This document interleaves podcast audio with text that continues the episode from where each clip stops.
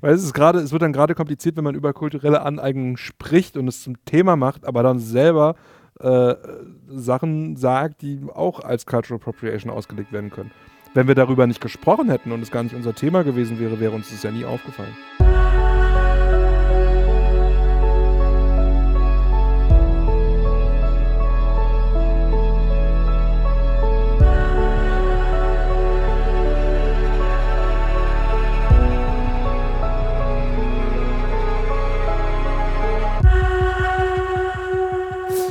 Herzlich willkommen, liebe Hörerinnen, liebe Hörer. Ich sitze in Nuuk, der Hauptstadt von Grönland, mit 18.000 Einwohnern und keiner einzigen Straße, die irgendwo hinführt, sondern nur im Kreis äh, führt. Und in einer Lobby das Hotel Aurora, das so schön glitzert wie tatsächlich eine echte Aurora. Deswegen ist mir heute aufgefallen, deswegen heißt es so. Und mir gegenüber in dieser sehr ich würde sagen, wie, der, wie das, das Restaurant von Ikea eingerichteten Lobby sitzt Kaspar Dudek, den viele Hörerinnen und Hörer aus dem Podcast schon kennen, der mir oft Fragen stellt, den ich auch schon mal als Gast hatte, als er erzählt hat, wie es ist, Volontär zu sein. Und Leo. Leo kennen auch einige Hörerinnen und Hörer. Er war auch schon, ich glaube, mehr als einmal Gast ja. in dieser Folge. Kaspar ist mit mir in Grönland, weil er als Volontär jetzt seinen ersten großen Film machen darf. Er ist jetzt Volontär, aber übernimmt verantwortungsbewusst Aufgaben als Redakteur. Und wie grausam das ist, das wird er uns heute, glaube ich, in dieser Folge sehr gut erzählen, wie furchtbar anstrengend das alles ist. Damit hat er, glaube ich, auch nicht so richtig gerechnet, aber dazu kommen später noch Fragen. Und Leo ist, äh, für die, die es noch nicht wissen, Kamerakind. Er hat heute zum allerersten Mal die Möglichkeit bekommen. Nein, Leo ist richtiger Kameramann, er studiert Kamera und ist auch schon seit Anfang an dabei und war sogar, um ehrlich zu sein, als Kamerakind bei uns. Also erste, den ersten Job, den du gemacht hast, war ja wie Praktikum. Das war ja. Genau, am Anfang habe ich Ton gemacht. Ja. Und zweite Kamera und dann immer weiter. Und ja, wir sind jetzt hier in Grönland und dieser Dreh, den wir hier in Grönland haben, begann eigentlich mit einem ungewollten dreitägigen Aufenthalt in Island. Und ihr beide wart ja noch nie in Island und die, die, letzten beiden Folgen dieses Podcasts drehten sich um Island. Wie war denn eure subjektive Wahrnehmung dieses Landes? Weil ich bin da biased, wie man sagt. Also ich, die Aussagen, die ich zu diesem Land treffe, sind verfälscht durch die Liebe, die ich für dieses Land empfinde. Also ich war ziemlich überrascht, wie ähm, hässlich ist ein schlimmes Wort, aber dass Reykjavik irgendwie eigentlich gar nicht so schön ist, wie ich mir das vorgestellt habe. Also die Architektur ist sehr, ah, jetzt bekomme ich noch einen Windpuschel. Puschel, genau, weil du, ich habe gerade dich atmen gehört. Die Architektur ist irgendwie so komisch zusammengewürfelt und nicht so sehr gemütlich, wie ich mir das vorgestellt habe. Nee, es ist wirklich hässlich. Also es gibt diese schöne eine Straße in Reykjavik, die man hoch und runter laufen kann, bis man tot umfällt. Und alles, was dahinter und davor und an der Seite ist, ist eigentlich hässlich. Und wie man, man geht ja eigentlich von Skandin in Skandinav, man zählt Island ja zu den skandinavischen Ländern dazu. Und man geht immer davon aus, dass überall Holzhäuser stehen, äh, blonde Frauen und blonde Männer in so gestrickten Pullovern am Fenster stehen. Die gab's. Stimmt. die gab es. Du kannst noch ein bisschen dein Mikro noch näher an den Mund ja, ranführen. Mache ich gerne. Ja. Jetzt ist es da. Jetzt ist es da. Es ist gar nicht mal so einfach, weil wir heute eine Dreierkombination haben. Ich mache mal, ich mach ein bisschen lauter. Zwei verschiedenen Mikrofonen. So super. So geht's. Okay, sehr schön. Ähm, und man hat so eine ganz präzise Vorstellung. So alle sehen aus wie ein Weihnachtsmann. Es ist irgendwie so gemütlich. Eigentlich ist auch überall Schnee, egal welche Jahreszeit ist. Aber es ist irgendwie nicht so. Es ist eine kalte, feuchte Stadt. So nehme ich Reykjavik immer wahr. Ja, feucht, dadurch, dass, ja doch, war schon auch feucht. Ich muss sagen, es hat mich sehr an äh, Chile erinnert. Ich war während der Schulzeit mal für ein halbes Jahr in Puerto Montt oder ein Dreivierteljahr und Island hat mich total an die Landschaft, an die komische, sehr amerikanisch geprägte Kultur dort erinnert. Mhm. Und äh, dass es einfach als Nationalgericht irgendwie Döner und Hotdog gibt. Nicht Döner, äh, Hamburger. Hamburger und Hotdog, aber Döner gibt es auch. Ähm, und dann halt diese total beeindruckende Landschaft, die, wo man einfach spürt, der Boden ist nicht fest, so es ist alles irgendwie in Bewegung.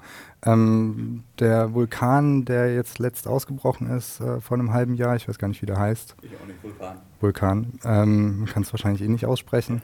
Auf jeden Fall hat der noch geraucht und äh, das hat man ganz toll beim Anflug gesehen und man spürt irgendwie, wie jung und alt diese Landschaft wirkt. Ja. Äh, und das ist irgendwie so sehr beeindruckend und das ist irgendwie so ein, war so ein Link zu Chile, wo es dann auch sehr viele Vulkane gibt und auch irgendwie, ja, so direkt an der Küste das Meer, so raue Felsen, an denen man sich überall irgendwie die Knie oder Schienbeine aufschlagen kann. Wenn man nicht erfriert. Oder wenn, Wenn man man nicht von irgendwelchen. Also die Wellen, besonders im Süden von Island, sind wirklich, du stehst da an diesem Meer, äh, was eine der möglichen Ausflugsziele gewesen wären, weil wir ja, äh, kommen wir gleich zu, warum wir drei Tage Zeit hatten. Ähm, du stehst da und weißt, die töten dich. Also du gehst ans Wasser und bist sofort tot. Also du, du hast keine Chance. Sind so, sind, die sind nicht mal groß, die Wellen, sondern die sind einfach so unglaublich mächtig, wenn die dann so auf den Strand schlagen. Du weißt ja, du stehst, die ziehen dich ins Wasser, du bist unter der Welle fertig.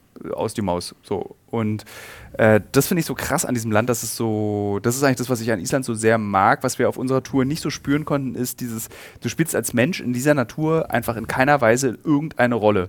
Das ist total schwer, dieses Land zu kultivieren. Du kannst also das Land nicht mit Feldern vollhauen. Du kannst irgendwie die Berge nicht richtig hoch. Du kannst eigentlich nur auf den Straßen langfahren und Islandpferde streicheln. Das ist so das, was die Haupttätigkeit ist, was du machen kannst. Und ein paar Wanderwege laufen. So. Aber sonst, Ja, das Fruchtbarste ist das Wasser. ja, Also alles, was man zum Leben braucht, kommt eigentlich aus dem Wasser. Und an Land kann man nicht viel machen. und vom Hotdog-Stand. äh, Kaspar, wie war ja, das für ich dich? fand das so verrückt. Also äh, ich war die ganze Zeit so ein bisschen angespannt, weil man wirklich das Gefühl hat, dass man auf so einem Dampfkessel steht, der so jede Minute hochgehen könnte. Weil, also ich hatte immer das Gefühl, die ganze Insel steht wahnsinnig unter Druck. Äh, das liegt höchstwahrscheinlich daran, dass überall irgendwelcher heißer Dampf aus dem Boden geschossen kommt an jeder Ecke. Nicht in Reykjavik, aber so auf der Countryside. Ähm, und ich war die ersten anderthalb Tage, die wir nicht in Reykjavik verbracht haben, super fasziniert von der Landschaft. Das ist wirklich, ja, schwer zu vergleichen. Na, okay, doch vielleicht mit Schottland, Island, äh, Schottland, Island, Schottland, Irland. Ähm, Ja, aber du hast dabei in Irland hast du immer noch so grünere, saftigere Wiesen. Ja, ja, Alles also ist so ein bisschen weicher. Island ist immer so hartkantig. karger, Ja, ja. es ist einfach karg. Also jetzt im Vergleich zu Grönland habe ich gemerkt, es geht auf jeden Fall noch eine Stufe karger. mhm. So, äh, ich hätte das, ich, also ich glaube, jeder von uns dachte, es ist auch grüner. Also ich bin von diesem Greenland, also ich bin so ein bisschen davon ausgegangen, dass es eher so wiesig ist. Aber, Das war es aber mal, daher kommt auch der Name. aber wann soll das gewesen sein? Echt? Vor ein paar tausend Jahren.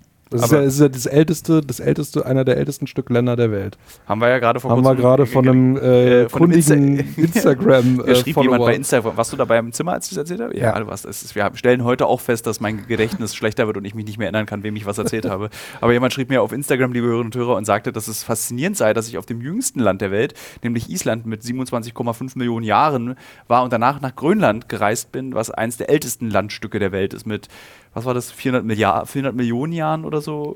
Viele Nuller auf jeden Fall. Ja. Also die, die Hörer können mich auch gerne korrigieren, wenn es nicht stimmt. Ich habe gerade was ungefiltert weitergegeben, was ich irgendwo mal gelesen habe. Das ist sehr richtig, dein Volontariat äh, zeigt, zeigt Aber ich man hat es schon gemerkt, wenn man hier so angeflogen kommt in, in Grönland, wie die ganzen Berge so rund sind. Also es gibt keine Kanten. Man spürt, dass hier irgendwie die Gletscher alles weich geschliffen haben. So. Stimmt, ja. Ist, Mhm. Und während in, äh, in Island wiederum alles spitzkantig und ähm, einfach so ganz frisch aufgewühlt wirkt. Ja, stimmt. Das ist, wenn du hier, also ich muss sagen, einer der schönsten Landeanflüge, die ich je hatte, war Ja. der Landeanflug von Grönland. Wir haben Fall. glücklicherweise perfektes Wetter. Ich glaube, wir drei haben alle fasziniert aus dem Fenster geguckt, weil es irgendwie so. Also erstmal sind wir mit einer, also was, also nulltens. Ich war total fasziniert davon, dass wir mit einer Propellermaschine von Island nach Grönland fliegen, dass es drei Stunden und 20 Minuten dauert und nicht wie angenommen 45 Minuten. So, ich dachte, es wäre so wie Berlin-München einfach so, so ein Flug. Weil in meinem Kopf ist Grönland einfach so, einfach neben Island. Mhm. So. Und Island ist winzig, also kann es gar nicht so lange dauern. Aber du fliegst halt ewig. So, und ich weiß, dass wir alle drei davor saßen. Elisabeth ist schon im Bett äh, und die Kollegin, die mit noch dabei ist, oder alle vier saßen wir so da, äh, dass wir überlegt haben, so, äh, was ist denn eigentlich, wenn wir abstürzen? Da ist ja auch nichts. Und Leo hat dann so keine Rücksicht genommen auf Kaspar, der eigentlich keine Flugangst hat, und Elisabeth, die sehr viel Flugangst hat. Ja, da stürzen wir direkt ins Meer. Es gibt ja gar keine anderen Flughäfen. So. Du so. kannst nichts anfliegen. Ja, ich finde, das, das Gruselige ist diese Vorstellung, was ist, wenn man wegen schlechtem Wetter, plötzlich im schlechten Wetter, nicht landen kann. Dann, also es gibt ja gar keine Ausweichmöglichkeit. Ich könnte also mir vorstellen, dass die Maschinen so voll getankt werden, dass sie einfach den Rückflug wieder antreten können. Es sind kleine Propellermaschinen. Ich glaube, dass da nicht viel Potenzial, was Aber tanken meinst ist. du nicht, dass die für sechs Stunden Flug tanken können? Liebe Hörerinnen, liebe Hörer, ein Google-Auftrag für alle Hörerinnen und Hörer. Bitte googelt doch mal, ob die Dash 8 für sechs Stunden vollgepackt, also das Flugzeug war voll besetzt mit vollem Gepäck. Ich glaube, drei, zwei Drittel des Gepäcks haben wir eingenommen mit unserem ganzen Filmzeug. Ähm, ich, also wahrscheinlich hast du recht, dass sie zurückfliegen können auf jeden Fall. Aber mir fällt ein, wenn man die Bordkarte gesehen hat, ähm, der Security-Hinweis, äh, der in, jedem, in jeder Airline ja mit drin mit Absturzheftchen nenne ich die immer. Ja, genau. Äh, da hat man gesehen, dass äh, unter jedem Sitz auch ein Polaranzug und es in der Flugmaschine auch ein Polarzelt gibt. Das heißt, im Worst Case können die auf Schnee landen. Gut, aber das ist wahrscheinlich eher bei einem Absturz und nicht, wenn man sagt, ah, die Wetterverhältnisse sind zu schlecht, wir müssen umkehren. Ja, aber aber wir da wird zelten man ja- jetzt auf dem Gletscher. Äh, ich glaube, dass die dann, also nehmen wir mal an, sie kehren um, haben nicht genug Treibstoff. Ich glaube, sie würden eine Notlandung auf einem Gletscher anstreben, weil da könntest du es wahrscheinlich Das ist wahrscheinlich die sinnvollste. einigermaßen vorstellen. Das, wie wäre das? Du hast, du, du hast eigentlich ziemlich viel Platz. Du hast kein Platzproblem. Du hast kein Platzproblem, keine Bäume. Und als wir, ähm, als wir irgendwie so über die Mitte von Grönland geflogen sind, hatten wir auch gesehen, es ist einfach eine riesige Eiswüste. Also da schaut kein Berg irgendwie raus, sondern Ja. es war einfach eine sehr zweidimensionale äh, Fläche, wie in so einem Computerspiel, in das nichts reingebaut wurde. Deswegen kannst du wahrscheinlich da einfach notlanden, das Notzelt aufbauen. Ich würde wahrscheinlich aussteigen, direkt in so eine Gletscherspalte reinfallen. Das, so stelle ich es mir vor. Und äh, schöne Side Note: Wir sitzen hier in dieser Lobby und trinken kein Alkohol, sondern ich trinke Tuborg Lemon Bittersweet, weil hier Alkoholverbot, glaube ich, ab einer bestimmten Uhrzeit ist und du es nur wie in Island in so speziellen Läden kaufen kannst. Wie in Baden-Württemberg. Prost. Prost. Ähm, also zurück zu dem, Po- also wir stürzen ab. Äh, dann blasen wir unser Thermozelt auf, was wir dann haben. was hast du? Stimmt, das sind ja so, was ist denn das für ein Getränk, was du da hast? Das ist, Faxe Himbeere Sodawand. Ich frage mich, äh, Tuborg ist ja auch eine Biermarke. Ja. Und Faxe ist ja auch eine Biermarke bei uns in Berlin, aber so eine Assi 1 Liter. das, äh, ich habe nie mal, hast du mal Faxe getrunken? ja. Schuldig im Sinne der Anklage. Das so eine Assi, ein Liter, ja. Früher. Früher. Jetzt als noch Assi Volontär kannst du dir immer schön Berliner Kindle leisten. Ne? Hm, Sternburg. Ja, das ist, ist Faxe noch unter Sternburg? Ich glaube ja, weil es so viel ist. Also es wird wahrscheinlich so ein paar Cent teurer sein als Sternburg, aber es ist halt ein Liter. Und ein Liter in der Dose. Das heißt, nach drei Stücken ist das Ding schal und du kannst es eigentlich nicht mehr trinken. Wer, warum ist das, das beantwortet meine Frage, die ich jetzt nicht hatte, wie viel, also warum es nicht mehr ein Liter Dosen Bier gibt in Deutschland, sondern nur Faxe als ein Liter Weil es Dose. eklig ist. Okay, ich trinke ja kein Patent. Bier, deswegen. das ist Patent so, oh, wir müssen zwei Cent an Faxe zahlen, an Tuborg. Oder Faxe, ich weiß nicht, Faxe ist, glaube ich, eine eigene Firma. Aber zurück zu dem Absturz. Das Thema fand ich sehr spannend. Also, ich glaube, das ist einkalkuliert, sonst wäre nicht in diesem Absturzheftchen dieser Hinweis, bitte ziehen Sie sich Ihren Polaranzug an. Ist eigentlich total geil. Das, das, Ich hätte total gerne diesen Polaranzug. der ist bestimmt super teuer. Ja. Sowas ist ja richtig, richtig teuer. Also ich habe einmal in meinem Leben eine Schwimmweste aus dem Flugzeug geklaut. Ah, ich hatte, äh, witzigerweise habe ich mir das vor, vor drei Wochen, hatte ich, habe ich überlegt, ob ich mir eine Schwimmweste klaue. Hatte die Schwimmweste auch schon unter meinem T-Shirt. Ähm, ich saß in der letzten Reihe und die Stewardess saß quasi hinter mir, deswegen war ich immer so ein bisschen nervös. Hab das dann aber aus schlechtem Gewissen wieder zurückgelegt. Und äh. Das finde ich auch richtig, weil ich Stell dir hatte vor, du stürzt ab und dann greifst du da drunter und hattest Ja, so genau. einen ein Toter. Touristenidiot. einer. in weil, dem weil, unwahrscheinlichen Fall eines Absturzes. Bitte greifen Sie. Ich hab keine. ähm, ja, aber ich glaube, das ist, es könnte dann so Survival-mäßig auch so sehr gemütlich sein, dass wir dann da in diesem Zelt sind, dann irgendwann fängt dieser Lagerkoller an, dann bringen wir uns alle um, wir essen Kasper. Ziehen Stöckchen. Wir Ja, ziehen das ist so, Stöckchen. wie sich alle immer so Zombie-Apokalypsen so Ja. super romantisch vorstellen, aber eigentlich wird es einfach nur scheiße werden. Ich glaube auch. Und ich glaube, wenn du so in der grönländischen Eiswüste, also ich hätte lieber eine Zombie-Apokalypse als Absturz in der grönländischen Eiswüste. Puh, langes Schweigen. Wirklich? Also ich meine, wie, Also Zombie-Apokalypse in einer Großstadt in Berlin. Hm. Du vielleicht doch lieber 99%. In Grönland hast du wahrscheinlich irgendwelche durch die Blackboxen in den Flugzeugen, irgendwelche GPS. Glaubst du ernsthaft, dass dieses Flugzeug, mit dem wir dorthin, dieses klapprige Ding, was ja wirklich, ich meinte so, ich habe das dann extra nicht Elisabeth gesagt, ich habe dann zu Leo nach oben gezeigt, guck mal da oben die Verschalung. Die Verschalung war ab. Es, war, du konnt, hat, immer, es hat sich bewegt und du konntest so auf die Flugzeughaut gucken. Zum Glück hast du mir das nicht gezeigt. Das war nämlich, ich habe wirklich keine Flugangst, aber das war der erste Flug in meinem Leben, wo ich wirklich nervös war.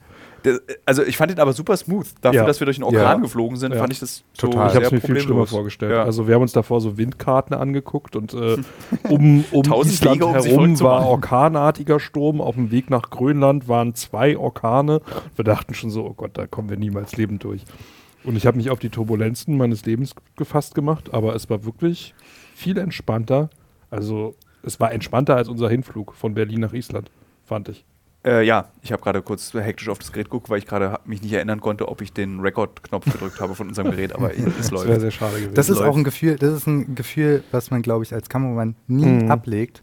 Und ich, ich frage mich immer auch heute bei dem Interview, was wir geführt haben, ich habe bestimmt drei, viermal drauf geschaut, ah fuck, leuchte die Lampe, leuchte die Lampe. Jedes Mal. Ich frage mich immer, wann, also ist das was, was einfach immer dabei sein wird? Oder, ähm, Also ich habe es bei jeder Podcast-Aufzeichnung, kriege ich einen Schreck, habe ich gedrückt.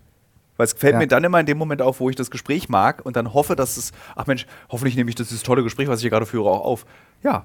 Und es ist mir auch noch nie passiert. Es ist nur eben einmal das Ukraine-Ding passiert, äh, Quatsch, Usbekistan, das habe ich, glaube ich, letzt, habe ich, ist so, ist so unangenehm. Weil das ist das Problem.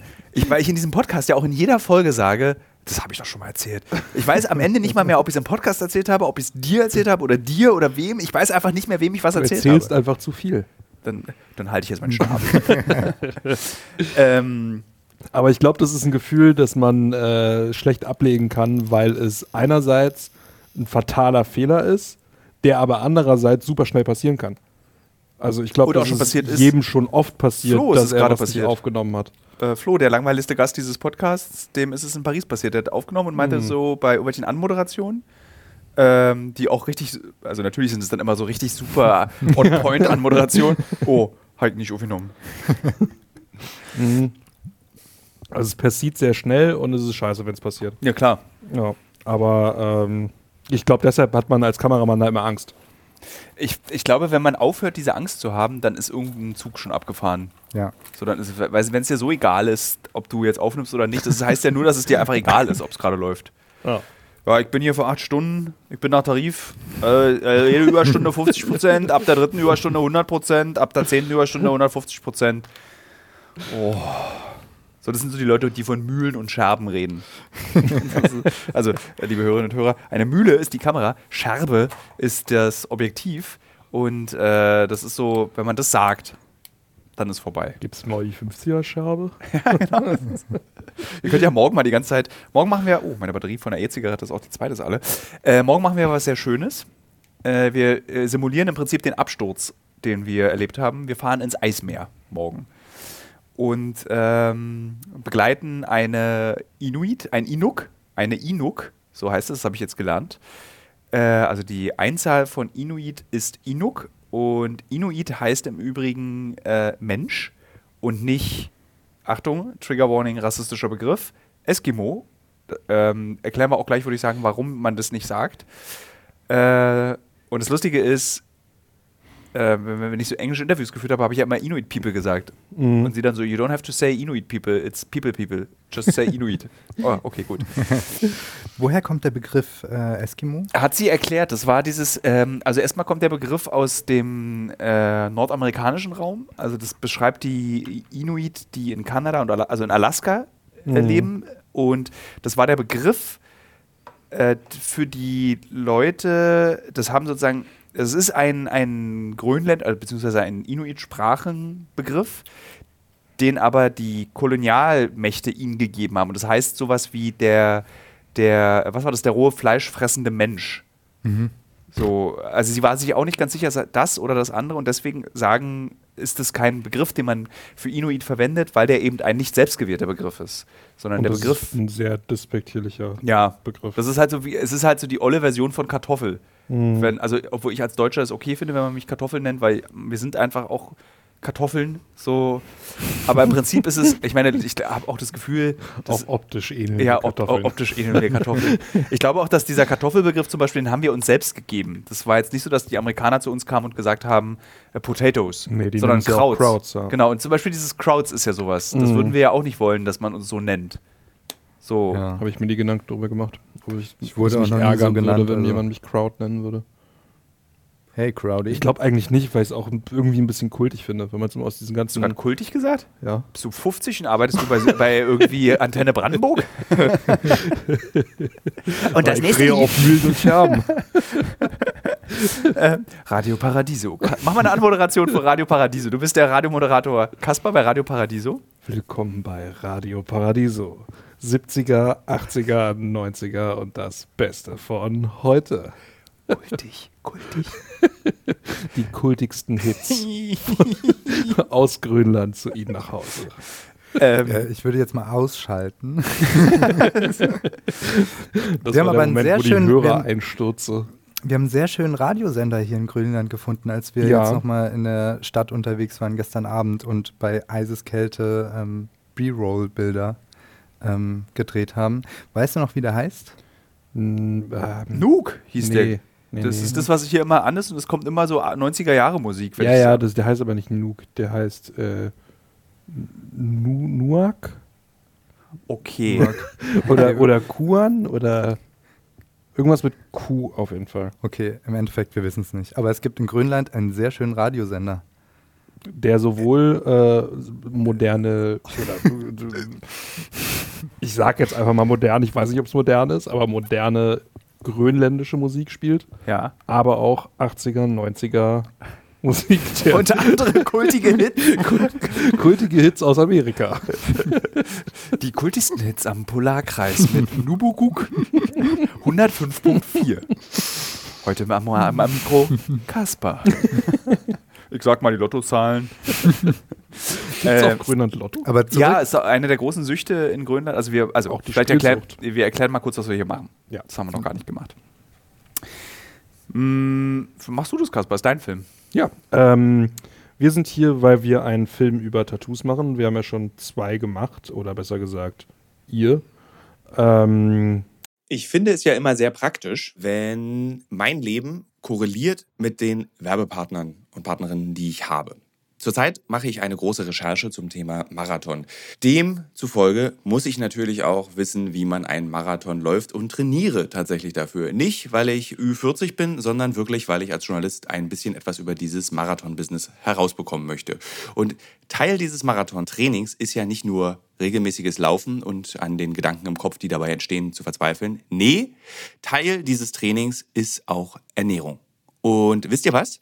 Was richtig praktisch ist, ich glaube, ich könnte keinen Marathon laufen, wenn es nicht Podcasts gäbe. Und ein Podcast, den ich während des Laufens höre, um dieses alle zwei Tage zehn Kilometer Laufen für die Grundausdauer zu ertragen, ist der Powerbrains Podcast.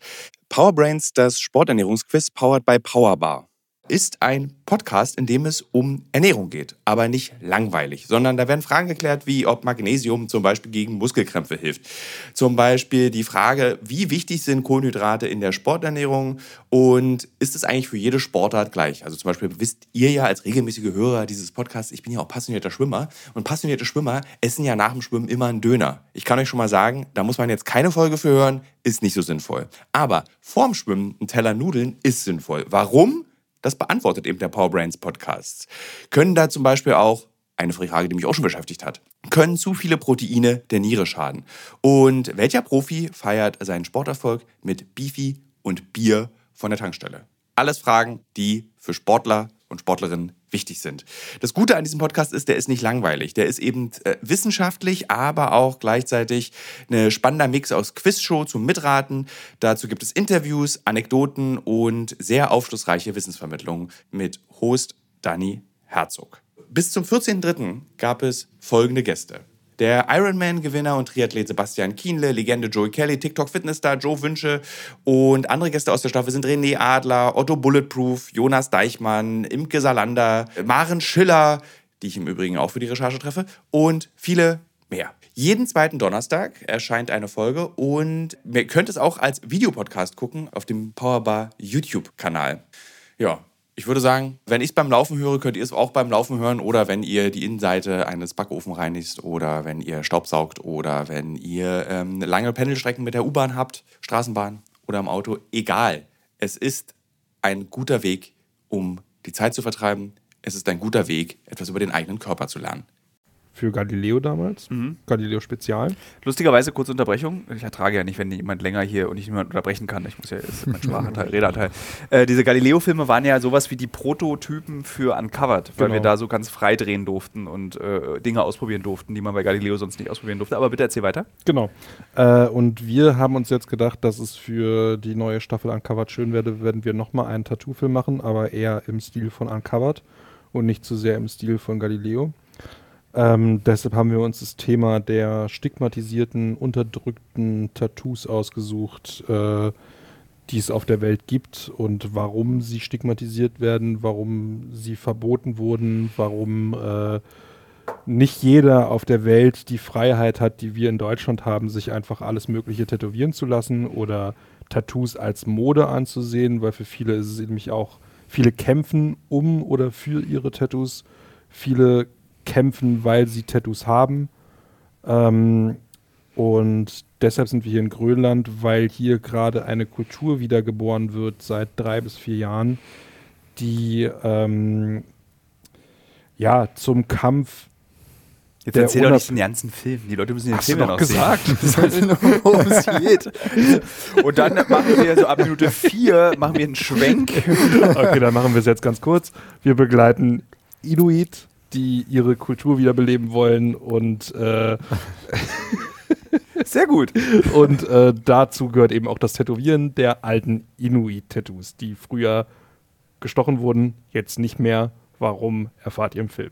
Und wir fanden es auch so spannend, dass eben in Dänemark Gesichts- und Handtattoos verboten sind und eben Gesicht- und Handtattoos ein wesentliches Merkmal dieser Genau. Inuit-Tätowierungen sind. Und im Prinzip hat uns das hier in dieses Land gelockt. Und äh, ich glaube, wir werden noch nach El Salvador fahren, zum zweiten Mal in meinem Leben.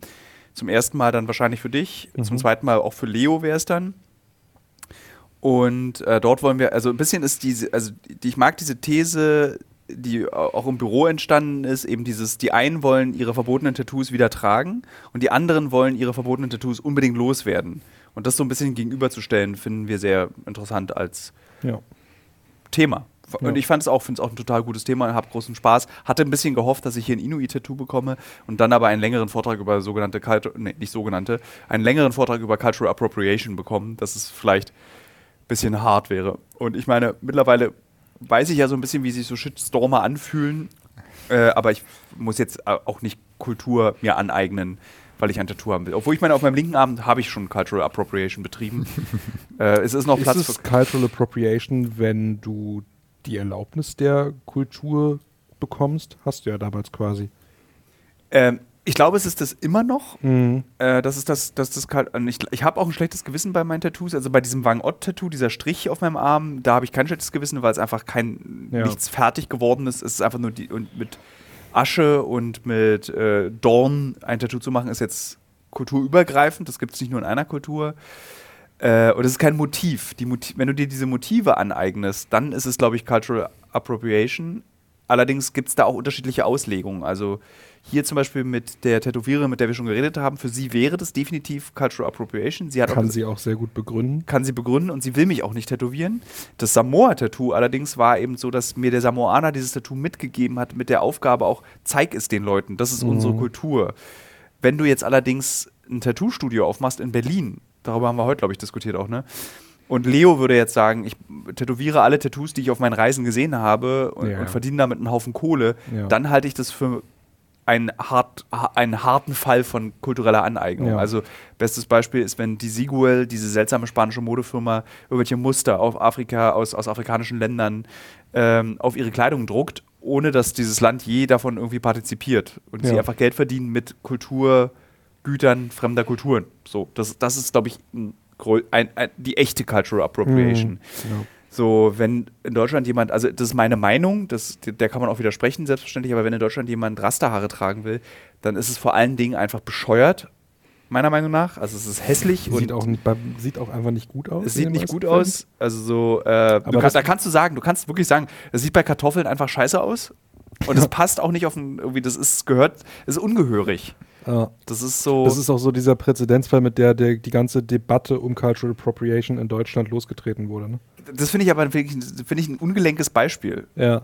weil, ne, weil es ist so, ich es gab auch eine neue Debatte darum, um diese Cornrows, diese, Mhm. ich weiß gar nicht, diese Zöpfe, die so auf die ganz Die nah auf, auf den Kopf gezäumt, Ja. auf geflechtet werden. Und das ist ja eigentlich eine Kämpferfrisur aus Äthiopien, glaube ich. Oder aus Ostafrika. Das wurden, haben Frauen und Männer getragen, wenn sie in den Kampf gezogen sind. Also es ist eine äh, symbolhafte und symbolstarke Frisur. Und wenn du dir jetzt einfach so Cornrows machst, dann, ich weiß aber nicht, ob das Dummheit ist oder Cultural Appropriation. Das ist so, oder Ahnungslosigkeit. Dummheit ist zu hart. Ich glaube, das ist einfach Ja, Ahnungslosigkeit. das ist Ahnungslosigkeit und ich glaube auch einfach äh, ein Tü- Stück weit Naivität. Als Kind wollte ich auch unbedingt Dreadlocks haben. Ich habe mir nichts mehr gewünscht als Dreadlocks. du hast dir nichts mehr gewünscht als Dreadlocks. Vielleicht gab es da ein paar Dinge, die ich mir mehr gewünscht Okay. hätte, aber ich wollte auf jeden Fall Was unbedingt heißt als, Dreadlocks als haben. Kind? Als Kind äh, 14, 15? Also ich habe schon gekifft zu der Zeit, daran lag es wahrscheinlich. aber ich war noch ein Ich Kind. finde es schön, wie Kaspar Kindheit definiert. Ich habe jemanden mal Dreadlocks gemacht, aber nur einmal. Wie geht denn das? Äh, du nimmst so einen Nissenkamm und äh, nimmst dann immer so, tust am Anfang die Haare so ein bisschen sortieren und mit Klammern festmachen, dass du überall halt so ein kleines Haarbündel hast. Tust das zwischen den Handflächen hin und her reiben äh, und dann mit einem Nissenkamm von unten, also von der Haarwurzel an, quasi immer so nach unten schieben und die Haare quasi so aufschieben. Ich weiß nicht, ob das verständlich ist. Die kräuseln Und dann, sich dann so. kräuseln die sich Ja. und dann machst, äh, tust du wieder zwischen den Handflächen das Reiben und formst dann so nach und nach diese, diesen, diesen Ich Wurm. eine, also ich dachte immer, dass es eine super praktische Frisur ist, aber das ist eine mega unpraktische Frisur. ja, total. Und es stinkt ja auch. Also, na, vielleicht nicht. Also, ich habe mitgekriegt, dass es stinkt. Das ist wahrscheinlich einfach ein bisschen pflegeintensiver. Aber du darfst es ja nicht auch, pflegen. Du musst es dann auch mit äh, Kernseife waschen. Ja, Ich es dachte, gibt man schon, darf das gar nicht Ja, es gibt schon Mittel und Wege, die zu pflegen, ohne sie zu waschen. Weil wenn du sie wäschst, dann werden sie ja nur auf der Oberfläche trocken, wenn du sie abtrocknest, und sind aber innen drin noch feucht. Das und dann gammelt bestimmt, kann es halt passieren, dass ich da, ich weiß nicht genau, ob sie schimmeln.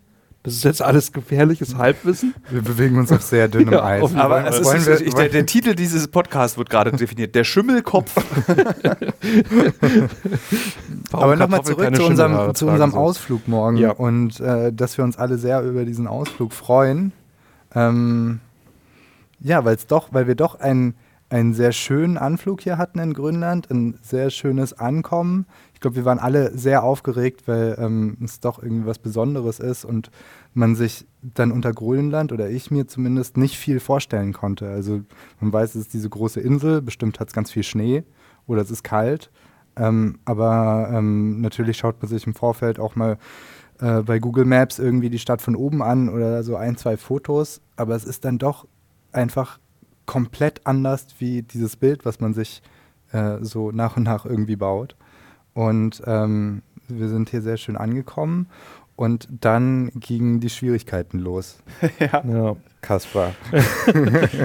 Aber eigentlich gingen die Schwierigkeiten ja, fingen ja schon in Island an. Also wir haben ja zwei volle Tage verloren, weil wir in Island bleiben mussten, weil das PCR-Testen in Island für Grönland irrsinnig schwierig ist.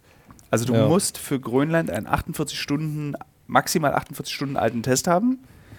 Zumindest wenn man mit Island Air fliegt, Iceland Air, äh, mit Air Greenland, was wir dann festgestellt haben, reichen auch 72 Stunden. Und das Problem war, ihr beide, ich war ja schon in Island mit Andreas, Podcast vor zwei Folgen, ähm, und konnte meinen Test pünktlich machen und ihr seid angekommen. Dann muss man eine Stunde in die Stadt fahren, vom Flughafen nach Reykjavik, um den Test zu machen. Und das Testergebnis dauert bis zu 36 Stunden. Wir haben jetzt dadurch, dass wir sehr viele Tests gemacht haben an dieser Teststation, äh, festgestellt, es dauert einfach nur sechs Stunden. Das könnte man auch einfach sagen, finde ich. Ja. So, Aber das, das Problem war ja noch, dass wir um 14 Uhr gelandet sind, 13.30 Uhr. Nee, später. ihr hattet ja Verspätung. Wir hatten ja 14, Verspätung. Da 30. sind wir so 14.30 15 Uhr, nee, wir müssen 15 Uhr gelandet sein und um 15.30 Uhr macht dieses Testcenter zu. Nee, ihr seid noch, ihr seid, ihr hättet es geschafft, ihr seid gelandet 14.15 Uhr, wenn ihr die Zoll, den Zollmist Ja. nicht gemacht Also was hättet. man auf jeden Fall zusammenschließend sagen kann, der BER ist schuld. ja? Der BER. Ist der wirklich schuld? Nein. Okay. Der BER ist eigentlich an allem Übel auf der ganzen Welt schuld. Wir wurden, wir wurden beim Abfertigen dreimal unabhängig von äh, Flughafenpersonal beim Security-Check irgendwie später auch nochmal äh, angesprochen, ob wir nicht eine Uncovered-Folge mal über die Probleme am BWR Ja, drehen ohne wollen. Witz? Ja. Ja, und, dass sie, und dass sie ganz viel äh, Fotos und Material haben, was sie uns zur Verfügung stellen. Ich hoffe, ihr habt können. Kontakte euch geben lassen. Das ist doch eine wunderschöne Geschichte für den Tagesspiegel. Für Tagesspiegel wäre es ein bisschen Arbeite ich für den sagen. Tagesspiegel? Nee, aber Kasper. Oder Julius. Kaspar, jetzt hier ein bisschen mehr journalistische irgendwie Instinkte. Nee, kein Bock. Bleib mir stuhl mit deinem scheiß BR. Ja, der BER hat schon Nee, aber deswegen hatten wir- Presse bekommen. Der tut mir mittlerweile schon fast leid. Aber deswegen hatten wir ja die Verspätung. Ja. Wie, und wie, und wie kommt- deswegen wo- konnten wir den Test nicht machen. Ja, Und aber jetzt deswegen sind wir nicht nach. Äh, Mitarbeitern. Das nee, nicht Leo- wegen den Mitarbeitern, aber weil da wahrscheinlich viel Verkehr war, so wie weil das da da wieder aussah. irgendwas nicht lief. Ja, weil wir Ähm, ganz schön lange dann auf dem Rollfeld standen. Ach ja, stimmt. Das habe ich dir geschrieben. Ja. ja. Ja, und äh, Andreas, der in eurem Flugzeug angekommen ist, mit dem ihr zurückgeflogen seid, der meinte, er stand auch 20 Minuten auf dem Rollfeld, weil es kein Personal gab, um dieses Flugzeug abzufertigen. Also, Der BR, Der ist BR schuld. ist schuld. Ja. Äh, aber ich glaube, hättet ihr dieses Zollding in äh, Reykjavik nicht gemacht, hätten wir es geschafft. Aber es ist gut, dass wir es gemacht haben, weil äh, sonst hätten wir die Technik irgendwie, hätten wir 100% Probleme mit der Technik bekommen, wenn wir wieder nach Island kommen. Bist du sicher? Ja, und dann ist wieder irgendwas nicht geschlossen und dann muss, muss Nils wieder zu IHK fahren oder mit irgendwelchen ukrainischen Das ist dann Behörden jetzt, jetzt wird's richtig geil für die Hörerinnen. und Hörer. Also wir erzählen jetzt mal sehr ausführlich, wie es bei in Hellersdorf bei der IHK ist, wenn man das Kanä öffnet. Äh, gut, vielleicht, vielleicht erklären wir es trotzdem. Also äh, Kanä, wir erklären es trotzdem. Ich glaube, das ist ganz interessant. ich glaube, ja, das. Ähm, willst du es erklären, Leo? Ja, also um äh, in Nicht-EU-Staat zu reisen, weil wir immer relativ viel Kameraequipment dabei haben, was auch relativ wertvoll ist, muss man vom Zoll quasi sich bestätigen lassen, dass man dieses Kameraequipment aus Deutschland ausführt, dann in dem Land, wo man dreht oder in dem Land, was das Transitland ist, einführt, um es dann wieder auszuführen. Und dieser Prozess kann äh, bis zu mehreren Stunden dauern, je nachdem, wie motiviert die Zollmitarbeiter sind. Äh, ich muss sagen, der deutsche Zoll ist da relativ schnell. Ich schätze die Kollegen am BER, am Zoll, sehr. Ich sind lustige Leute, wir unterhalten uns jedes Mal. Das ist ein bisschen Tegel-Vibes, wo ich wirklich an den Security-Schaltern und wo geht's diesmal hin? Das habe ich beim Zoll. Das mag ich auch und das finde ich. Und die sind wirklich sehr nette Leute. Aber ich habe dort, also ich gebe diesen, das Kanä dort ab und ich sehe es meistens für eine Stunde nicht mehr. Und irgendwann fange ich an rumzulaufen und zu fragen, äh, habt ihr uns vergessen? Nö, nö, ist, ist, gleich, ist gleich erledigt. So, was machen die da? Ich habe keine Ahnung. Ich hab, die wenn gehen, sie sich nicht mal die Technik angucken. Ich glaube, Also die es ist legen es ja auf eigentlich nur Tisch. dafür da. Ja, sie legen es auf den Tisch, weil es ist ja eigentlich nur dafür da, es ist ja eigentlich nur eine Versicherung vom Zoll für die anderen Länder, dass du die Technik wieder aus dem Land rausholst, ohne damit sie du zu nicht verkaufen. bescheißt. Genau. Ja. Das geht halt darum, dass du es nicht bescheißt. Aber Worst Case, äh, Mexico City, da muss man sich eigentlich erstmal, äh, da braucht man erstmal eine Tabor, bevor man überhaupt äh, zum Zoll geht, weil die dann auch anfangen, einzelne Teile von, also einzelne Kabel wirklich sehen wollen von der Technik, die man dabei hat. Und ähm, ja. Da weiß ich noch, ich bin, äh, also Mexico City ist ja auf der Topliste der furchtbarsten Flughafen der Welt Platz 1. Ja, Äh, Un ungeschlagen. Ungesch also es kommt wirklich lange nichts. mit Abstand. Äh, äh, ich weiß nicht, ob ich es schon mal in diesem Podcast erzählt habe, aber es ist mir völlig egal. Ich erzähle es ja dir, Kaspar. Äh, Gr- Grund Nummer eins ist, äh, es gibt dort eine äh, Gepäckträger-Union, also eine Gewerkschaft für Gepäckträger, was dazu führt, dass du keine Rollwägen benutzen darfst. Du musst Gepäckträger benutzen. Du darfst aber ja in bestimmten Abschnitten dieses Flugha Flughafens Rollwegen benutzen. Sprich, du kommst am Gepäckband an, gehst zum Zoll, ungefähr 10 Meter vom Gepäckband entfernt, und dann verlässt du den Gepäckbandbereich nach dem Zoll, nach sieben Stunden ungefähr, wenn du dann alles durchgecheckt hast. Und du hast also eine Strecke zurückgelegt mit diesem Gepäckwagen, ich würde sagen 50 Meter. Und dann kommen da so Poller und dann kommen diese Männer, die dann sagen, ja, äh, du musst es jetzt hier bei uns machen. Und ich so, nee, das ist ja totaler Beschiss, das ist mir auch viel zu teuer und ich will mein Gepäck selber haben. Geht aber, also du kannst, musst diese Männer benutzen, die dann dein Gepäck transportieren, die meistens sehr alt sind, was nicht schlimm ist. Es ist kein Age-Shaming, was ich betreibe, sondern einfach sehr langsam. Und unser Gepäck wiegt immer genau 24,9 Kilo oder 19,9, sodass wir es dann wirklich einchecken dürfen. Und das ist einfach, das macht dich wahnsinnig. Hast du es dann geschafft, dieses Gepäck vielleicht auf alle Hände zu verteilen im Team, stellst du fest, dass es keinen Flughafen auf dieser Welt gibt, der so viele Treppenstufen hat wie dieser scheiß Flughafen. dann stellst du fest, du musst zum Terminal 1, zum Local Terminal. Okay, nehme ich den Skytrain. Treppen. Ein Treppenhaus. Du musst in einem Treppenhaus hoch zum Skytrain. Und was dazu kommt, ist, dass um das, äh, das, äh, die Sachen wieder auszuführen, muss man mit der Technik, nicht, dem, nicht den Unterhosen und persönlichen Sachen, sondern mit der Technik, durch die Security, den Security-Schalter, um zum Zoll zu gelangen, weil der Zoll am Ankunftsbereich vom Flughafen ist.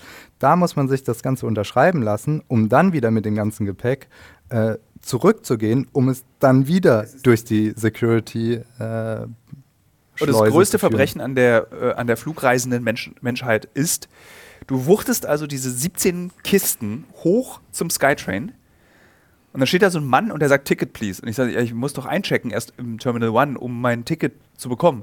Nee.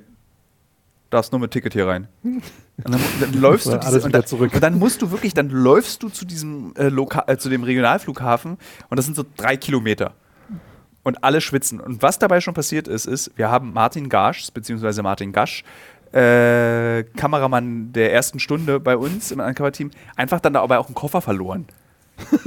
kam dann irgendwann so an bei diesem Regionalflughafen meinte Martin, wo ist denn eigentlich mein Koffer? Und ich dachte, du hast den. Nee, ich dachte, du hast den. Und, haben einfach, und dann ist Martin zurückgerannt und der war wirklich innerhalb von, das ist so geil, an jedem Flughafen der Welt, wenn so ein Koffer irgendwo steht, Ja. bitte verlassen Sie den Terminal, hier steht ein Koffer. Nicht in Mexico City. Der Koffer ist einfach geklaut worden. Der ist einfach weg.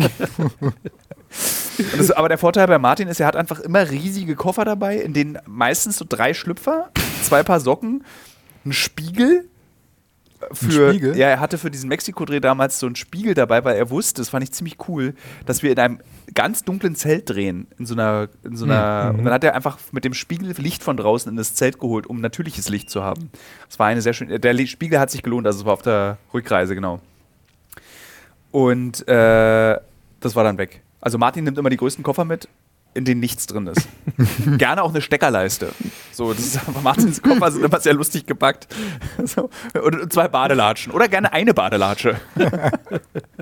ja, also Mexiko-Stadt, der grausamste Flughafen der Welt. Im Gegensatz zu Nuuk, Der wunderbarste Der wunderbarste. Flughafen der Welt. der aus einem kleinen Wellblechhaus besteht und man äh, kommt so. Äh, Man, man ist draußen, bevor man eigentlich weiß, dass man im Flughafen ist. Ja. Ich meine, was haben wir uns für Gedanken gemacht, weil wir diese Einreisebedingungen eben sehr kompliziert sind, äh, auch in Zeiten von Corona. Was haben wir uns für Gedanken gemacht, wie das alles abläuft? Reicht dieser 48-Stunden-Test? Ist es vielleicht doch ein 72-Stunden-Test? Wir steigen aus dem Flugzeug, kleinstes Gepäckband der Erde. Ich glaube, ich bin im Haus gewesen, da habt ihr schon das Gepäck gehabt. Ja. Äh, weil wie wir beide noch draußen was gefilmt haben, wie ich da ankomme. Und dann gehe ich so aus so einer Tür raus, hä? Und stehe auf dem Parkplatz. So, einfach nix. So, gar nicht. Niemand, kein Mensch da. Wir haben ja noch nach dem Zoll gefragt. Aber die haben gesagt, der kommt, äh, Der wenn er nicht da. gebraucht wird. Und das Geilste war auch, dieser Typ hat uns so ganz entsetzt angeguckt, so dieser dahinter. So, äh, nee, also jetzt hier ist jetzt hier, also äh, niemand, nee. Und dann standen wir so draußen auf diesem Parkplatz äh, im kalten Grönland, auch ein bisschen erschöpft. Irgendwie so war ja auch, also lustigerweise sind ja drei Tage nichts tun auch sehr anstrengend, weil du dich ja einfach fertig machst die ganze Zeit. Also Kasper Mhm. kann davon, glaube ich, ein Lied singen, von diesem Fertigmachen. Ähm, und dann stand da, da unser Mietwagen, der stand dann einfach da und dann haben wir noch jemanden gefunden, der hat so eine Schlüsselbox und dann haben wir da unseren Schlüssel für den Mietwagen und sind dann mit diesem winzigen Auto zwei Touren, weil alles in Nuuk ist, befindet sich im Radius von sieben Minuten eines Autos. Würde ich sagen. 15. Max, 15. Max, 15 Max, aber das, die wichtigen Sachen sieben. Aber Sieben das ist auch so, eine, so, eine ganz, so ein ganz komisches Verhältnis. Das ist anders als in Berlin oder in Deutschland. Das, äh, Echt? Ja, also ich weiß nicht, du, läu- du für die Strecken, zumindest steht es auf Google Maps so, die du mit sieben Minuten mit dem Auto fährst, würdest du ja denken, okay, das läufst in einer halben Stunde. Dem ist aber nicht so. Du läufst irgendwie eine Stunde 20. Aber und dann, Ich wenn du es wirklich läufst, sind es zehn Minuten. Das weiß ich nicht. Also, weil wir sind ja zum Beispiel, äh, als wir am ersten Abend essen waren im äh, Pacin, pa, Pacu- Pacucci? Pacucci? Picucci? es es ist irgendwie so ein italienisches Restaurant. Italienisch ist Also- es nicht wirklich. Oder, ne, komm, Es Pacucci? Pacucci, Ja, ja, aber- aber, Popo, Hamburgo, Pacucci. Aber was heißt denn das? Ist eigentlich voll der, voll der Amerikaner. Also es ist so eine ganz komische Mischung, Mischung aus Coffeeshop, der auch sehr modern aussieht, wie so ein europäischer Coffeeshop.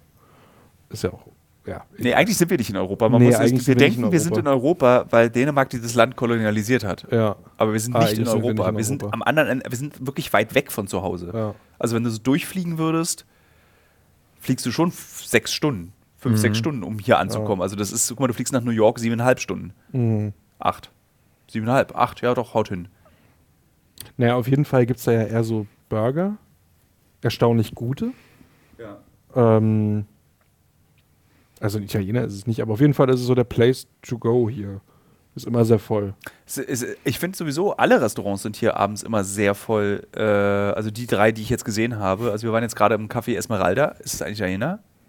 Das ist ein Mexikaner. Nee, im Internet steht, ist ein Italiener. Babucci Esmeralda, Babibu. Da steht, Naja, Pizza gibt es überall. genau, also Pizza es gibt, glaube ich, einfach alles, was es in Europa in jedem Land gibt, gibt es einfach In jedem Laden. in jedem Laden. Und sie suchen sich dann einfach aus, was, sie, was für eine Art Restaurant es ist. Du hattest ja auch einen Döner gestern bei der Pizzeria. Der war hart. das war, ich habe einen Dürüm Supreme. Wie kommt man auch auf die Idee, sich in Grönland einen Ich Döner wusste, als du es bestellt hast, dass es ein Reinfall wird. Und es war so, äh, das Und war, du klangst aber auch so super confident bei der Bestellung. Ja, ich nehme den Dürüm Supreme. Na, ich hatte keinen Bock auf Pizza. Irgendwie, das war mir zu schwer. Und ich dachte, so ein Dürüm ist ja eigentlich nur in, in ein Brot, gewickelter Salat und ein bisschen Fleisch. Also eine gerollte Pizza quasi. Ja, aber so ein anderes Brot. Das ist halt Dürümbrot. So, War es denn Dürümbrot? nein, das war Pizzaboden. Das war einfach Brot. Das war eine riesige große weiße Sch Weißbrotscheibe. die ich dann- das- das- In dieser äh, käseüberbackene Hühnchen, Fleisch. Stimmt, da war noch irgendwas. Da war ganz viel drin. Da war Ja. ganz, einfach ganz viel drin in diesem Dürüm. Schinken? ich glaube, ich glaube, es ist auch so hart. So ein Dürüm mit Schinken. Irgendwie so, äh, wie 1,6 Milliarden Muslime drehen sich im Grabe. Nee, Moment, die leben ja, drehen sich im Kreis einfach und rasten aus. Wie unser Dürüm mit Schinken. Äh, da war ja, Auf jeden Fall sehr schwierig, sich auf Uncovered-Drehs wirklich gesund zu ernähren. aber wir versuchen es. Also Wir versuchen es, ja, aber es ist nicht so einfach. In Island waren wir zumindest vietnamesisch essen. Ja, das was war- äh, das- etwas gesünder ist als das hier. Ja. Aber es ist wirklich, also, äh, wenn du hier essen gehst, ist es Fast Food. Ja. Es ist immer das schlechte Essen eines Landes.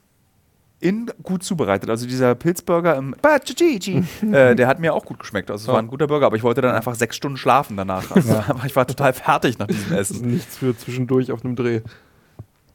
Nee, aber ich muss sagen, mein Eindruck von Grönland bis hier, also jetzt sind wir, also was ist noch alles schiefgelaufen? Bitte. Also es Äh, läuft eigentlich alles, äh, also es also, läuft eigentlich ja. gar nichts schief. Ich möchte das vorher nochmal ja, sagen. es läuft nicht schief, es wird aber alles in die Länge gezogen und wir haben eigentlich keine Zeit. Das ist das Problem. weil uns auch zwei Tage fehlen. Weil uns auch zwei Tage fehlen, aber auch wenn die uns nicht gefehlt hätten, hätten hätte uns das, was uns jetzt hier in Grönland erwartet hat, auch aus dem Plan geworfen.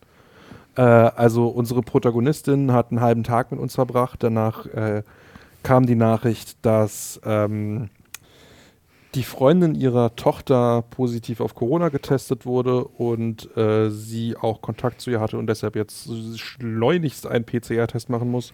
Natürlich ist die PCR-Testsituation auf Grönland hier ähnlich wie in Island. Das heißt, es gibt keine, keine Express. Du musst 24 Stunden auf dein Testergebnis warten. Es gibt nur ein Testcenter. Das heißt, du stehst in der Schlange.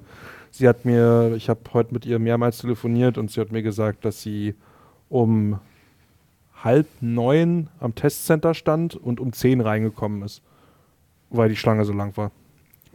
Und ähm, sie hat sich jetzt testen lassen. Sie hat heute Abend noch das Ergebnis bekommen. Sie ist negativ, das heißt, es kann alles weitergehen.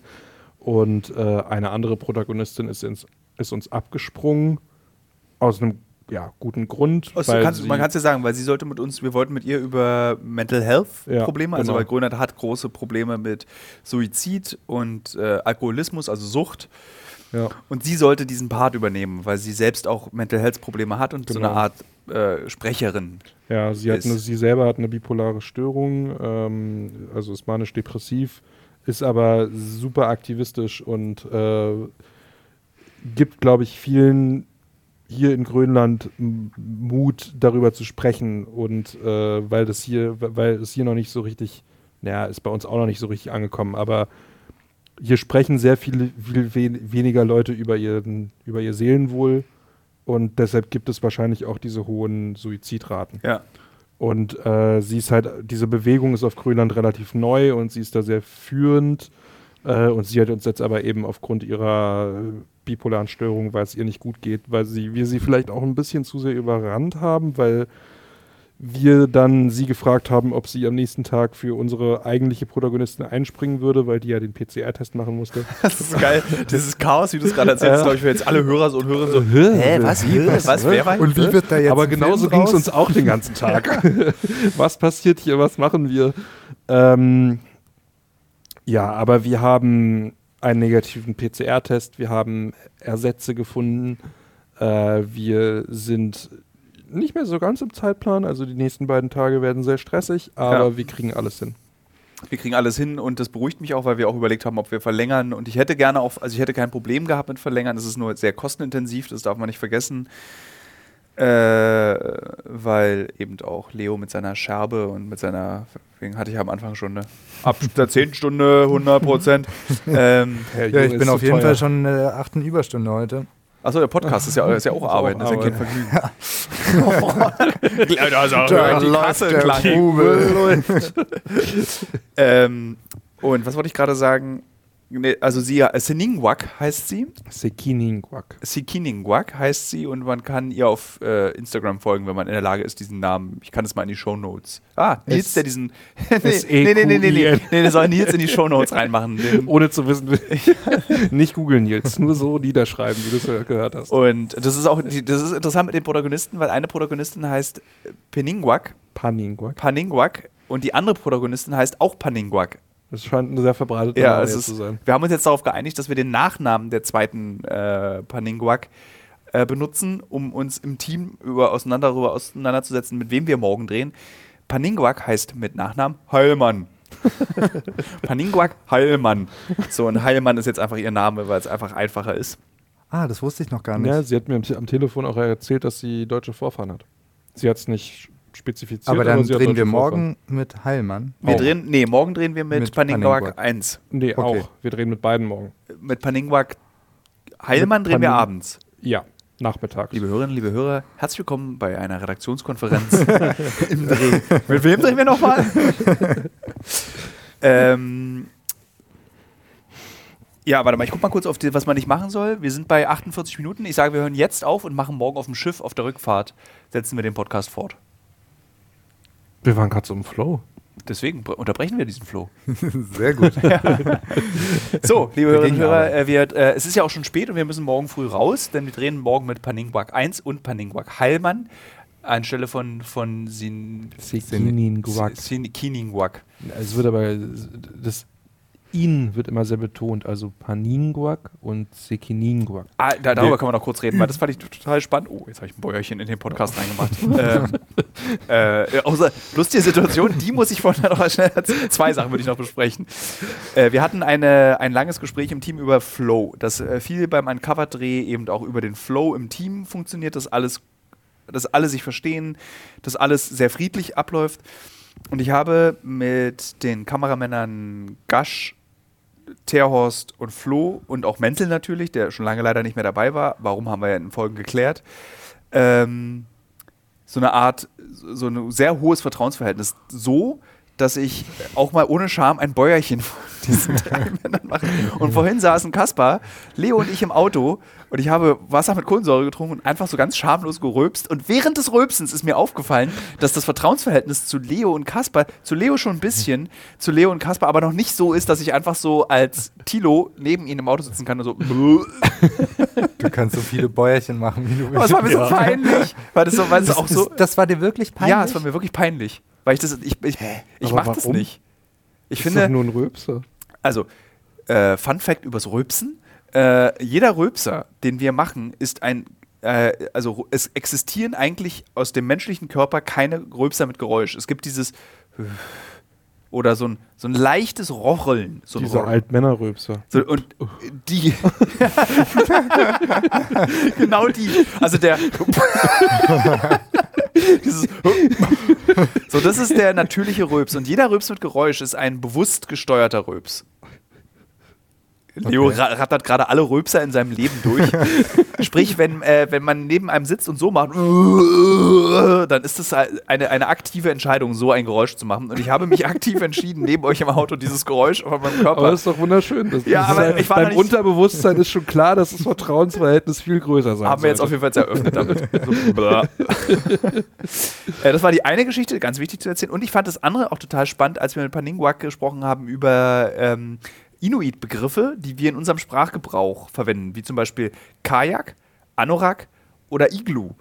Und äh, sie hat dann total was Interessantes gesagt. Also sie ist, man muss sagen, sie ist eine ganz seltsame Kombination aus woke, also sie ist woke, aber auf so eine reflektierte Art. Also sie erwartet von anderen Menschen, dass sie sich an die Regeln, die sie eben als richtig empfindet, hält, aber hat Verständnis dafür, wenn man es erstmal nicht tut, sondern dass man sich auch in einen Lernprozess begeben kann. Meinst du nicht Josepha? Nee, ich meine tatsächlich meinst Paninguak, als wir nämlich über dieses, äh, wie spricht man Kajak, nämlich Ja. Kajak. Ich glaube, so wird es sogar wirklich ausgesprochen. Kajak. Ne, hier unten. Kajak. Warte. Ha- Kajak. Also du musst den Anfang, also das spricht man irgendwie so unter dem Kehlkopf, muss das Geräusch. Grönländisch ist eine super weirde Sprache. Also sie klingt, es wird sehr viel gelispelt in der Sprache. Es kommt immer so ein Das hört man ab Das und ist für mich zu. das Gegenteil von Lispeln im Übrigen, was du gerade gemacht hast. Lispeln ist für mich das. Stimmt. Das ist kein wirkliches Lispeln. Das ist so, Äh, ein- so, ein- so, ein- so ein Donald Duck-Geräusch. Das hört man Es ist- wirklich häufig. Es ist, Ja. Ich finde, es ist eine, also es klingt sehr monoton, so sehr auf einer, einer ähm, Ebene und hat irgendwie so, wie so harte Takte Mhm. in der Sprache, aber es ist sehr, sehr monoton. Ich habe im Übrigen noch nicht Für- einen einzigen Inuit sich mit Nasenkuss begrüßen sehen. nee, also es ist jetzt, so begrüßt man. Also so habe ich es zumindest in meinem Kinderbuch, Die Welt der Eskimo, gelernt. Da haben wir nämlich mit ihr drüber gesprochen, dass, warum dieses Wort, haben wir von der schon erzählt. Und da kamen wir aber auch auf das Wort Kajak. Nee, das ist wahrscheinlich so, wie Paninguak sagt, dass äh, Leute aus Dänemark sie fragen, ob sie mit dem Eisbär zur Schule reitet. Ja, wahrscheinlich ist so Nasenkuss. Genau, das. Genau sowas. Ja. Und Iglu, wie war das? Das kann ich nicht mal aussprechen, wie man es wirklich ausspricht. Ich auch nicht. Ich habe auch nur halb so. zugehört, weil ich noch Kamera gemacht habe. Und Leo auch. Ich kann mich auch nicht. Und dann hatte sie eben noch erklärt, dass Anorak wird eben auch äh, Anorak. Also du kannst es eigentlich gar nicht aussprechen. Und sie hat eben gesagt, es ist halt nicht okay, diese Wörter zu benutzen und sie ihrer eigenen Sprache anzupassen, damit man sie benutzen kann. Allerdings bin ich der festen Überzeugung, dass diese, ich weiß gar nicht, wie der Fachbegriff dafür ist, Lehnwörter, dass du, es gibt ja total oft Anpassungen von Wörtern aus fremden Sprachen in der Mhm. eigenen Sprache. Ich glaube, bestes Beispiel ist, nee, Handy ist, glaube ich, so ein beknackten Beispiel, weil es das Wort ja gar nicht gibt in, im Englisch. Also Handy heißt ja praktisch auf Englisch Ja, und nicht Mobiltelefon. ja. Könnte man trotzdem irgendwie. äh, oder Coffee to go. Ja, halt so Anglizismen, die sich einfach so eingearbeitet haben in Ja. die Sprache. Und, äh, aber ich muss auch ehrlich zugeben, das Wort Anorak habe ich schon ganz lange nicht mehr in meinem Leben benutzt. Das ist für mich ein reines Kindheitswort. Nee. Sagst du Anorak zu Jacke? Es gibt ja einen Unterschied zwischen Jacke und Anorak. Was ist denn der Unterschied zwischen Jacke und Anorak? Jetzt Nee, ein Anorak ist lang, also so, so lang wie ein äh, beispielsweise ein? Trenchcoat, wie ein Mantel, ist aber dicker als ein Mantel und ist gefüttert. Ein Mantel ist nicht. nicht gefüttert. Für mich war Anorak Das- einfach Jacke. Ja. Ich glaube, also es ist auch wieder nur Halbwissen, Ja. aber ich glaube, ein Anorak ist ein, eine lange gefütterte Jacke. Wie ein Down, wie eine Downjacke, Ja, nur- lang. Also ein, ge ein gepuffter Den- Trenchcoat. Ja, ein gepuffter Trenchcoat. Ich glaube, das ist Dicker ein Mantel, oder? Lass uns noch seltsamere Worte dafür finden. Ein Schlafsack mit Reißverschluss. nee, also ich kann mich an sehr viele Situationen von meiner Mutter erinnern, die irgendwie in mein Kinderzimmer keift. Es ist kalt! Anorak anziehen! Oder komm jetzt aus dem Kindergarten, Anorak anziehen. Also ich kenne es irgendwie nur so, es hörte dann irgendwann auf, dass man Anorak zu Jacke sagte. Es gab, Ja. noch, es gab noch mal ein Lied von Trettmann, das hieß Anorak. Glaube Stimmt, das glaube ich, glaube ich, glaub ich auch mal gehört. Ja. Ja. Und das war das letzte Mal, wo mir der Begriff in den Weg gekommen ist. Dann ist eigentlich Iglo, also hier diese Nahrungsmittelfirma mit Fischstäbchen und so, ähm, das ist dann Cultural Appropriation. Ja, stimmt. Das ist so, wie Disney versucht, den Begriff Hakuna Matata Ja. Ja. zu, zu benutzen. Und Ja. so hier zu, ich glaube, die haben sogar die Rechte daran gesichert. Das ist, glaube ich, das astrein. geht? Das geht, ja. Also sie haben es bei Hakuna Matata geschafft. Sie wollten sich auch diesen, habe ich lustigerweise gerade so eine Slide irgendwie bei Instagram zugelesen, sie wollten sich wohl auch diesen äh, Las, Los Dias del Muerte, Dias de los, de los Muertos. ja, und diesen diese Worte wollten sie sich registrieren lassen. Der mexikanische Totenfeier? Genau. Ja. Und äh, das haben sie nicht geschafft. Und äh, ich will auch nicht wissen, was sie bei diesem Moana, bei diesem, Jetzt wegen, wegen, wegen dem Film, der da letztens Ja, ja. rauskam? ja. Und sie sichern sich dann so komplett gleich die Rechte daran, dass sie das vermarkten dürfen. Und Hakuna Matata darf Schon jetzt eigentlich toll. nur noch Disney sagen. Oh Mann. Oder zumindest zu gewerblichen Zwecken. Genau. Also wir durften jetzt kein Hakuna Matata. Es war so lustig, Wir weil nennen diesen Hakuna Podcast Matata, Hakuna Hakuna Matata. Matata, Hakuna Matata. Hakuna- wer, wer, wer zahlt das eigentlich? äh, das fand ich auch so lustig, als wir haben heute noch eine andere Protagonistin kennengelernt. Josepha heißt Jos Josepha, Joseph, Josepha. Also Joseph mit einem A hinten dran. ähm, und sie sagte irgendwie, das Leben der Inuit ist Hakuna Matata. Und dann war ich so, krass, es ist, äh, diese Welt ist so kompliziert geworden. Ja. Ist es jetzt okay, dass sie das sagt? Kann sie das sagen? Ist es nicht auch kulturelle Aneignung? Weil es ist gerade, es wird dann gerade kompliziert, wenn man über kulturelle Aneignung spricht und es zum Thema macht, aber dann selber äh, Sachen sagt, die auch als Cultural Appropriation ausgelegt werden können. Wenn wir darüber nicht gesprochen hätten und es gar nicht unser Thema gewesen wäre, wäre uns das ja nie aufgefallen. Oder? Na doch, dass man dieses Hakuna Matata nicht sagen sollte, das wäre, ist mir schon vorher aufgefallen. Ja? Also, dass du Okay. so jetzt Das nicht ich nicht. irgendwie, ähm, ey Robert, sei mal hier mehr Hakuna Matata. Aber das ist, ich weiß nicht, ob das kulturelle Aneignung ist. Ich finde, ein Traumfänger sich ins Zimmer hängen, ist irgendwie kulturelle Aneignung. Oh Gott, viele Leute, die den Podcast hören und Traumfänger tätowiert haben, gucken jetzt zur Seite. Aber es, also es ist ja okay, wenn du danach das reflektierst, was du da tust. Bitte entferne dir deine Haut. nee, also es ist so. Also nicht sich den Traumfänger ins Fenster zu hängen, ist eigentlich die kulturelle Aneignung, sondern die, die Firma zu sein, die diese Traumfänger verkauft. Das Genau. ist die kulturelle Aneignung, finde Ja. ich. Da gibt es auch Widersprüche. Ich weiß, dass man auch das eigentlich nicht machen sollte, dass man andere Kulturen vereinnahmt für seine eigenen Zwecke und irgendwie europäisiert oder verdeutscht, was du ja da definitiv tust, wenn du deinen Traumfänger hinter dein doppelt verglastes äh, Einfamilienhausfenster hängst. Aber äh, also ich finde, wir haben, es ist eine wichtige Debatte, die zu führen ist, aber ich finde, wir haben wichtigere Debatten zu führen, ob man sich einen Traumfänger ans Fenster hängen sollte oder nicht. Ja. Ihr könnt widersprechen. Ich würde nicht widersprechen, glaube ich. Also wir haben auf jeden Fall wichtigere Debatten.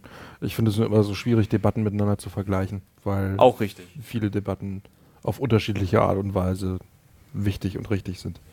Ich finde es sehr schwer, sie zu werten und zu sagen, diese ist wichtiger als jene. Ich, ich glaube, dass das, die Sache mit den Debatten ist zurzeit, dass jede Debatte gleich wütend geführt wird. Und deswegen hat man das Gefühl, alle Debatten sind gleich wichtig. Also du, es gibt, also Debatten werden ja gefühlt ausschließlich nur noch online geführt. Mhm. So, ähm, und jede dieser Debatten ist dann immer so, immer mit vollster Wut. Und irgendwie so, wer es nicht verstanden hat, ist ein Idiot.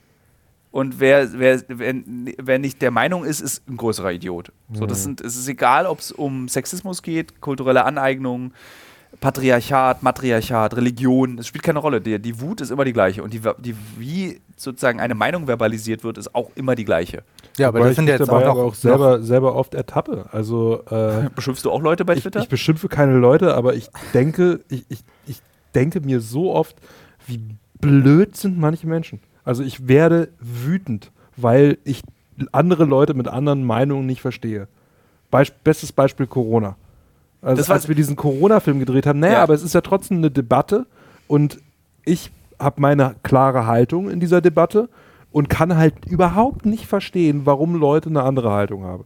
Also ich bin ungeimpft und äh, werde mich auch nicht impfen lassen und das ist alles Gift.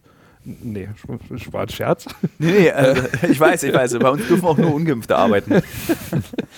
Ich lasse doch hier niemand mit dem Graphenimpfstoff. Ach so, liebe Hörerinnen und Hörer, falls es kursiert ja gerade, können wir gleich mal ein bisschen Debunking betreiben.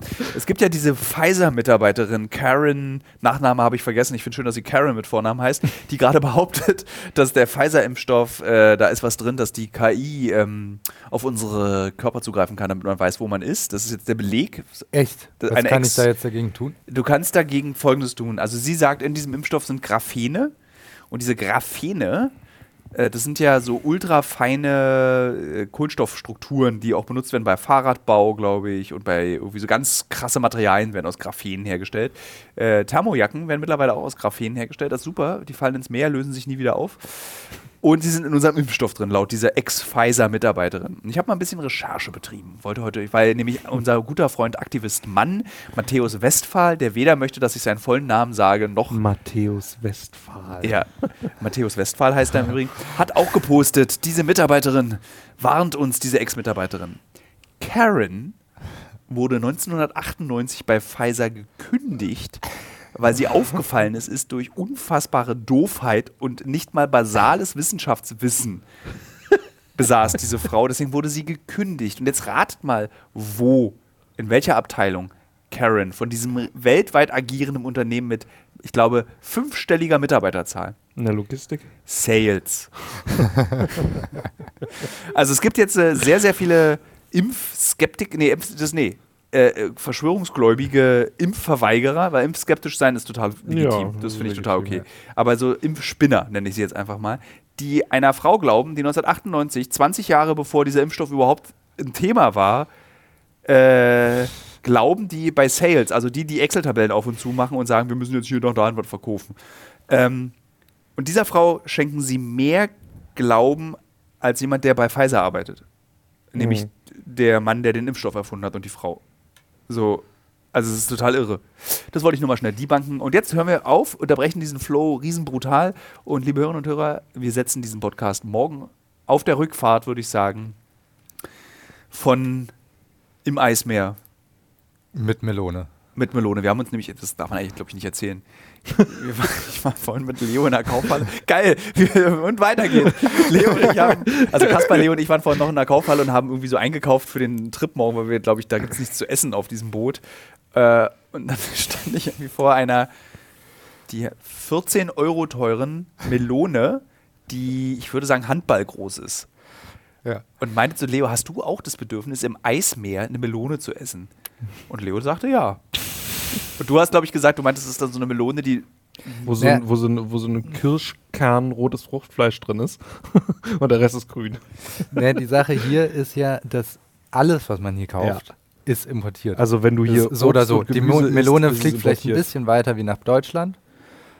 Aber, ähm, obwohl sie fährt mit dem Schiff. Nach Deutschland fliegt Ich habe so eine lustige Vielleicht Melone mit so zwei Füßen und so, mit so Armen, die so an der Reling.